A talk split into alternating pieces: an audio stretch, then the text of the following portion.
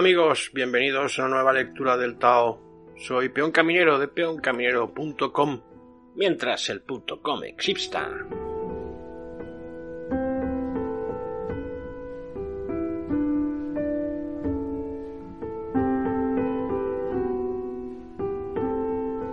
Hoy leeremos el poema número 14, que dice así.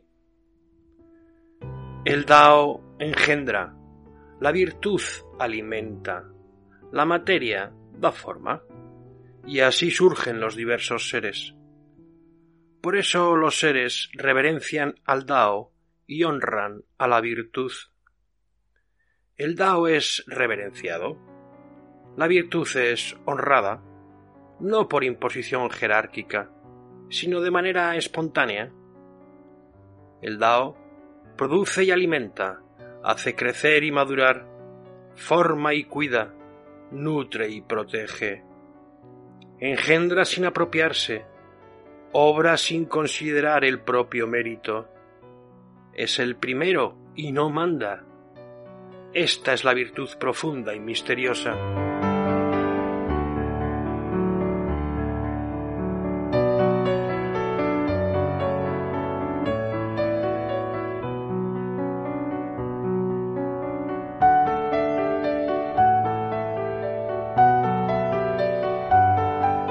Ahora veamos el comentario que hace Juan Ignacio Preciado respecto de este poema 14.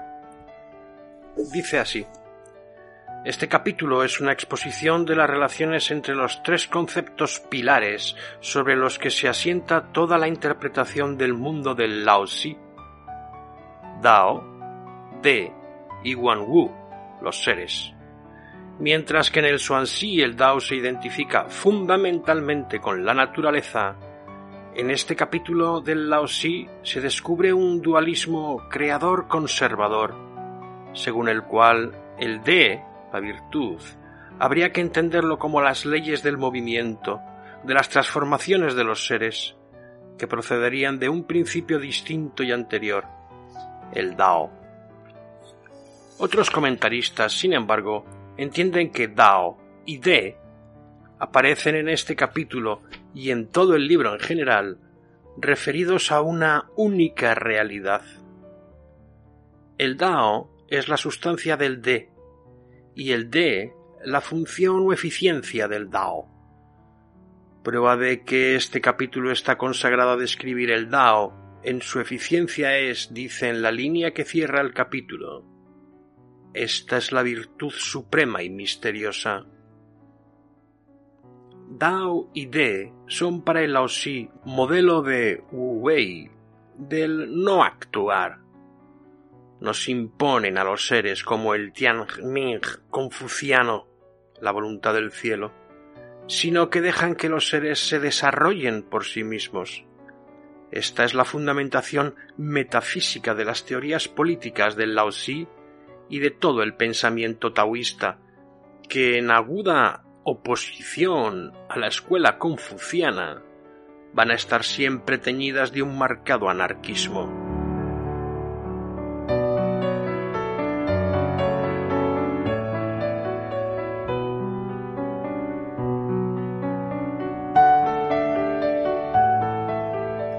En cuanto a la introducción, hoy terminaremos el capítulo 4 acerca del taoísmo que hace Juan Ignacio Preciado, por continuar con las eh, entregas anteriores, que dice así. La evolución señalada en el libro que traducimos se continúa y profundiza en el Xuanxi, en cuyo libro 22, Si Bei Yu, se dice: Lo luminoso nace de lo oscuro, lo que tiene un orden nace de lo que no tiene cuerpo el espíritu nace del Dao, lo corpóreo nace del espíritu. Xuanzu, autor del Xuanxi, es considerado, en efecto, por la mayor parte de los filósofos chinos y por todos los sinólogos occidentales como el representante más cumplido del pensamiento taoísta. El Laozi y el Xuanxi son la base de casi todos los estudios realizados hasta hoy acerca de la filosofía taoísta. A pesar de ello, está en pie una cuestión capital.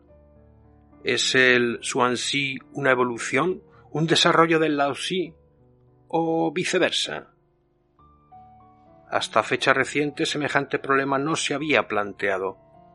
La opinión unánime de los historiadores de la filosofía china sostenían que Xuanzhu se había fundamentado en las enseñanzas del Laodan, recogidas en el Laozi, y prueba de ello serían las numerosas alusiones al supuesto autor del Laozi que aparecen en el Xuanxi, así como los abundantes citas textuales que reproducen fielmente sentencias e incluso párrafos enteros del Laozi.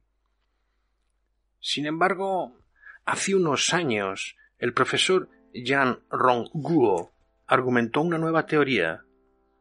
El Laozi es una obra escrita posteriormente al Xuanxi.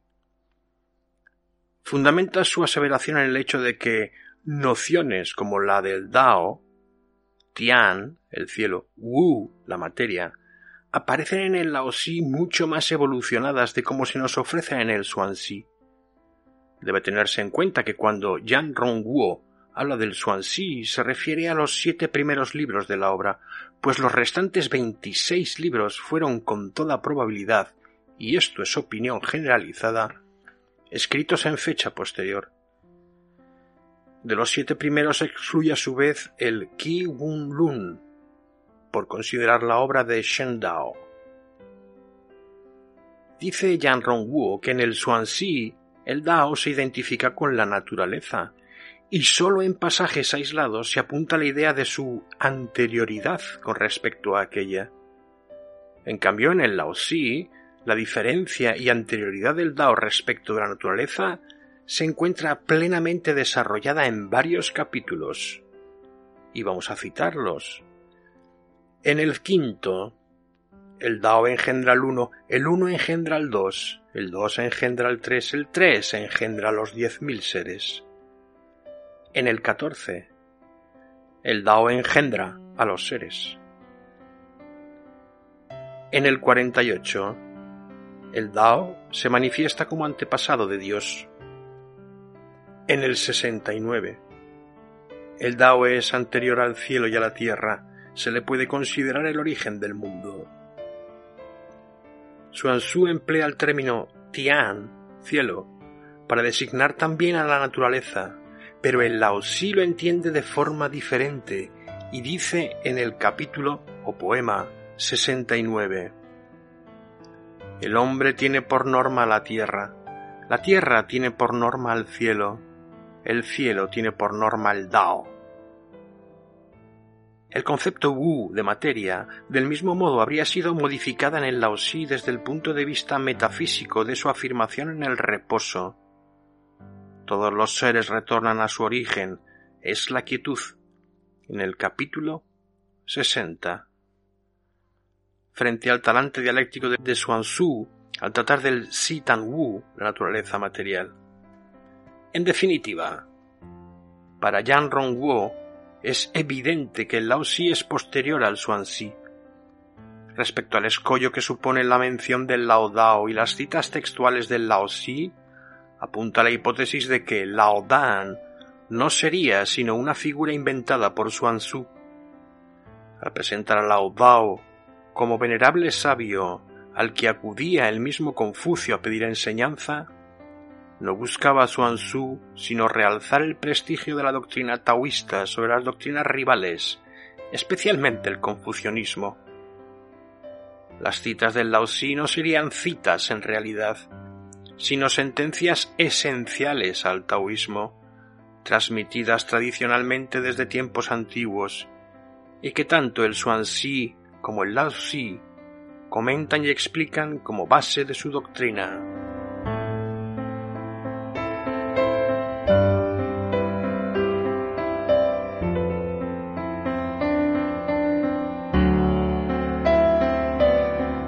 hasta aquí todo por hoy en nuestra nueva entrega del libro del Tao.